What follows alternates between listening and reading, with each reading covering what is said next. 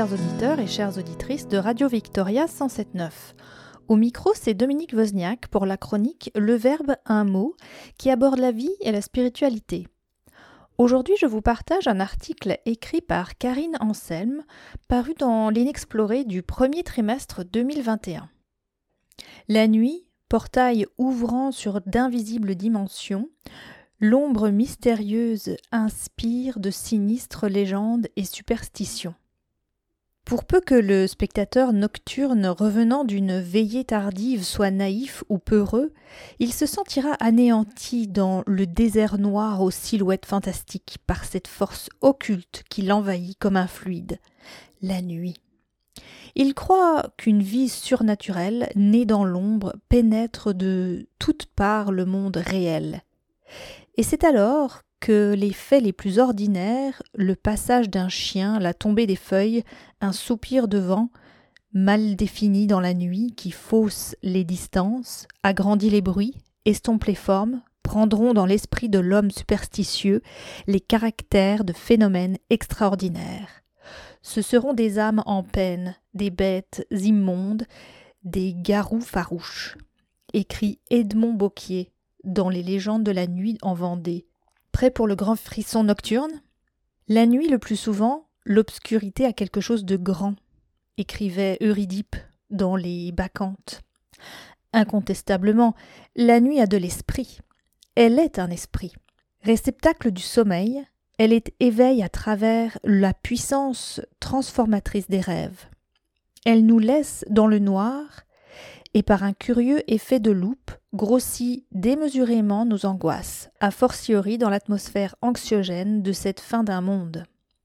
Traversée de troubles du sommeil plus ou moins étranges qui nous mènent dans de beaux draps, la nuit peut vite devenir une bête noire, Peuplée de revenants, elle est le siège de toutes les vies surnaturelles que les sagesses traditionnelles d'ici et d'ailleurs ont conjurées au travers de rituels et d'autres légendes.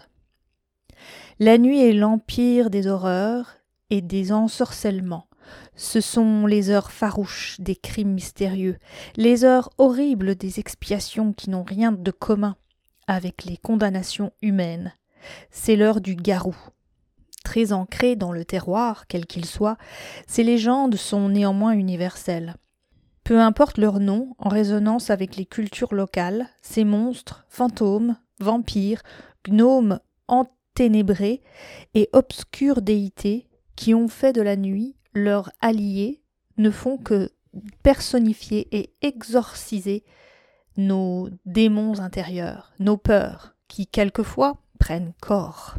Le conteur et écrivain Henri Goudot partage aussi dans sa biographie J'ai pas fini mon rêve un souvenir d'enfance qui le hante. Je vois des fantômes parfois. Je me souviens qu'une nuit, j'entends des bruits de voix. Par la fente, entre les volets, j'aperçois des gens qui parlotent, sauf que ce ne sont pas des gens mais plutôt des êtres brumeux, au visage sans traits. Une autre nuit, je vois des têtes au coin du plafond, impassibles. Elles me regardent, elles m'épouvantent. Elles ne sont pas laides pourtant, mais leur regard sans expression me fascine et me désespère. Au-delà de ça, le silence dont la nuit enveloppe le monde déchire le voile qui recouvre la conscience et provoque le lumineux insight, terreau de bien des créations. J'aime la nuit, j'ai les idées plus claires dans le noir, aimait à dire Serge Gainsbourg, personnage noctambule par excellence. Si ce qualitatif renvoie métaphoriquement aux noceurs nocturnes, dont les nuits sont plus belles que les jours, celui de Nyctalope désigne surtout les hiboux et autres créatures qui voient dans l'obscurité. Un jeune chinois, Nong Yusui, à l'étonnant regard bleu azur, serait réellement Nyctalope. Ses yeux de chat lui offrent une parfaite vision de nuit. Un don qui n'a pas été prouvé scientifiquement. Alors que la nature s'en sommeille, que la vie semble se ralentir, plane le spectre de la mort. Dormir, n'est-ce pas un peu mourir?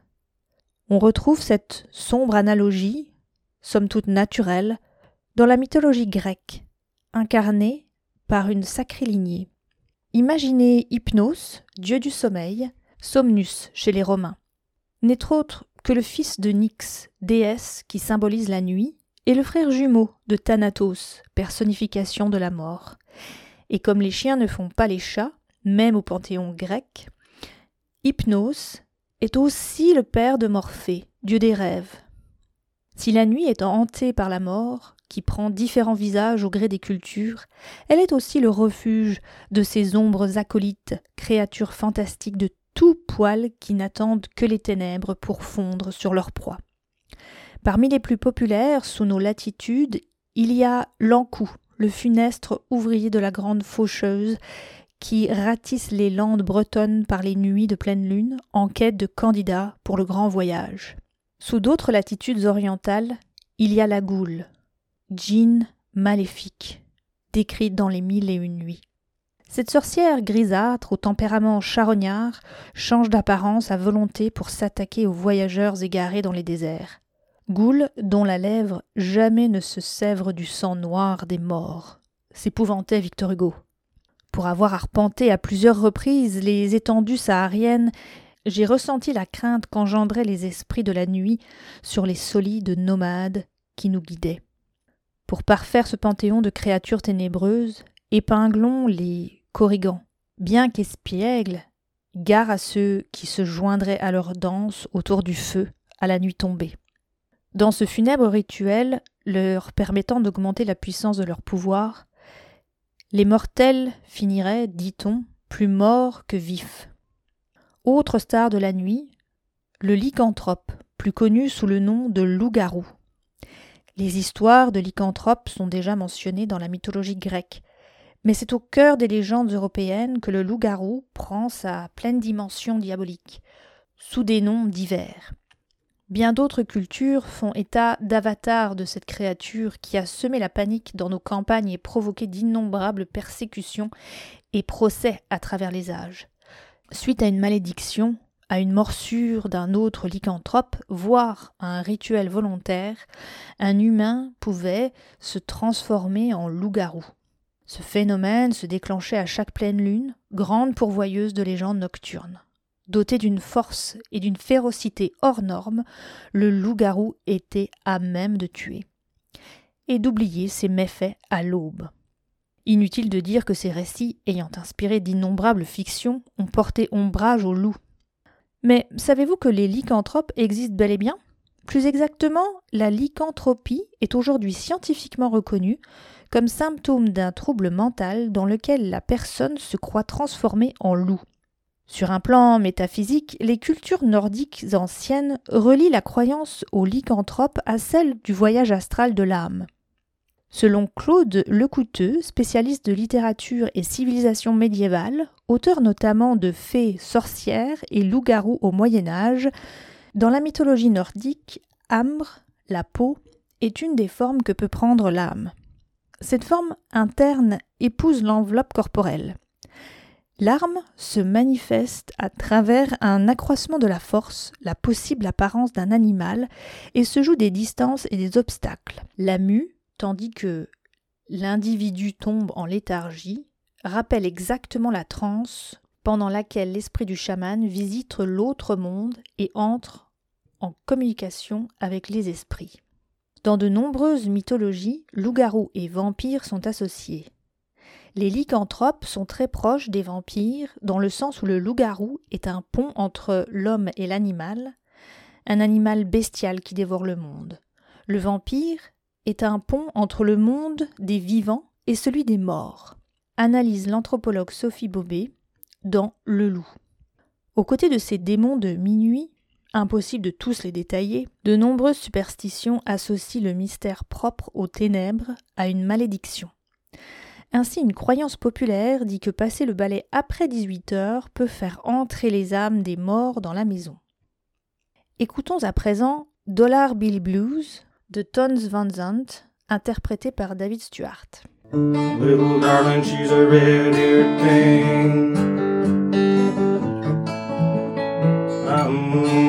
buy her diamond ring. Cause man, she makes my little head sing. early in the morning.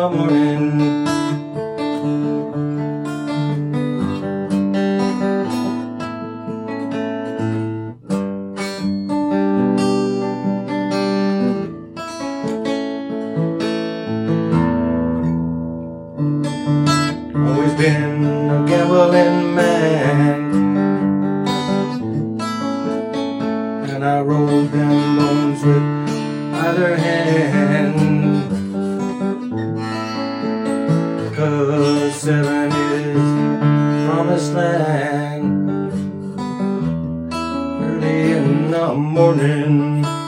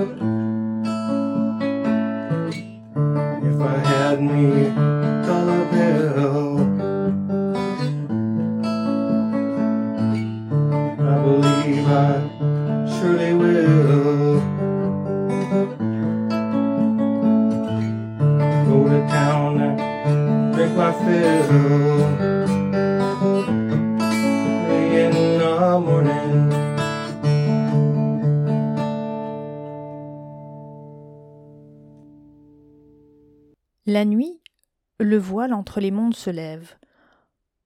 Entre autres esprits prompts à hanter les ténèbres, il est des fantômes que l'on ne soupçonne pas. Ceux-là nous empêchent même de dormir à notre insu. Leurs chaînes, comme leur présence, sont invisibles, mais nous entravent. Psychologue et psychothérapeute spécialisée en aptonomie et psychogénéalogie, Marie-Noël Maston a en effet découvert que les troubles du sommeil, qui tyrannisent nos nuits, 4 personnes sur 10 disent souffrir d'au moins un trouble du sommeil, sont souvent corrélés au transgénérationnel. La plupart du temps, les causes des troubles du sommeil sont inconscientes. Ça nous dépasse. J'ai constaté que nombre de ces difficultés à dormir ont pour origine des deuils non faits. Souvent les personnes ignorent ces deuils inachevés, relevant de la loyauté invisible transgénérationnelle. Prendre conscience de ce qui se joue à travers les générations, généralement à notre insu, permet à certains patients de redormir, en se délestant de ce fardeau inconscient et de l'angoisse de mort sous-jacente, explique-t-elle. Mise en exergue empiriquement par les travaux de la psychologie transgénérationnelle, cet impact traumatique est aujourd'hui corroboré par l'épigénétique. S'il y a traumatisme, donc danger, je vais en quelque sorte le coder dans mon ADN, et cela se perpétuera sur les générations suivantes dans un objectif biologique de survie de l'espèce. Dans son livre Je ne dors pas et pourtant j'ai tout essayé, dédié aux causes inconscientes des troubles du sommeil, Marie-Noël Maston partage les témoignages extraordinaires qui mettent en lumière ces fantômes qui errent dans les interstices de nos nuits, de nos vies. Ainsi en est-il de Clara, trentenaire, à la vie de famille florissante. Cette dernière dort très mal. À bout de force, elle consulte Marie-Noël Maston, à qui elle confie avoir bien dormi jusqu'à 13 ans. En explorant son histoire, tout paraît lisse, même si la psy pressent des secrets de famille. En signant le chèque pour régler sa séance, le nom renvoie à une origine ashkénaze, qui sont des juifs d'Europe de l'Est. La psychologue intuitivement lui demande ce qui s'est passé dans la lignée durant la Seconde Guerre mondiale. Clara lui révèle qu'une partie de sa famille a été déportée. C'était il y a longtemps, on n'en parle plus, dit-elle. Sans occulter la vérité, ses grands-parents survivants ont choisi de ne plus en parler et de rebâtir sur les ruines une vie de famille épanouie. Lorsque la thérapeute invite Clara à se renseigner, elle se demande pourquoi remuer de ce passé douloureux. Mais si cela lui permet de mieux dormir, cela en vaut la peine. Elle contacte le mémorial de la Shoah et revient bouleversée. Je comprends pourquoi ils nous ont protégés. C'était trop dur, dit-elle. Onze membres de sa famille sont morts en déportation. J'avais l'impression que ces histoires étaient dans les limbes, très loin de ma réalité, et il m'a fallu quelques minutes pour que tous ces disparus, morts sans sépulture, m'apparaissent. En y regardant de plus près, Clara était symboliquement reliée à Rebecca, cousine de sa grand-mère, qui a la même date de naissance.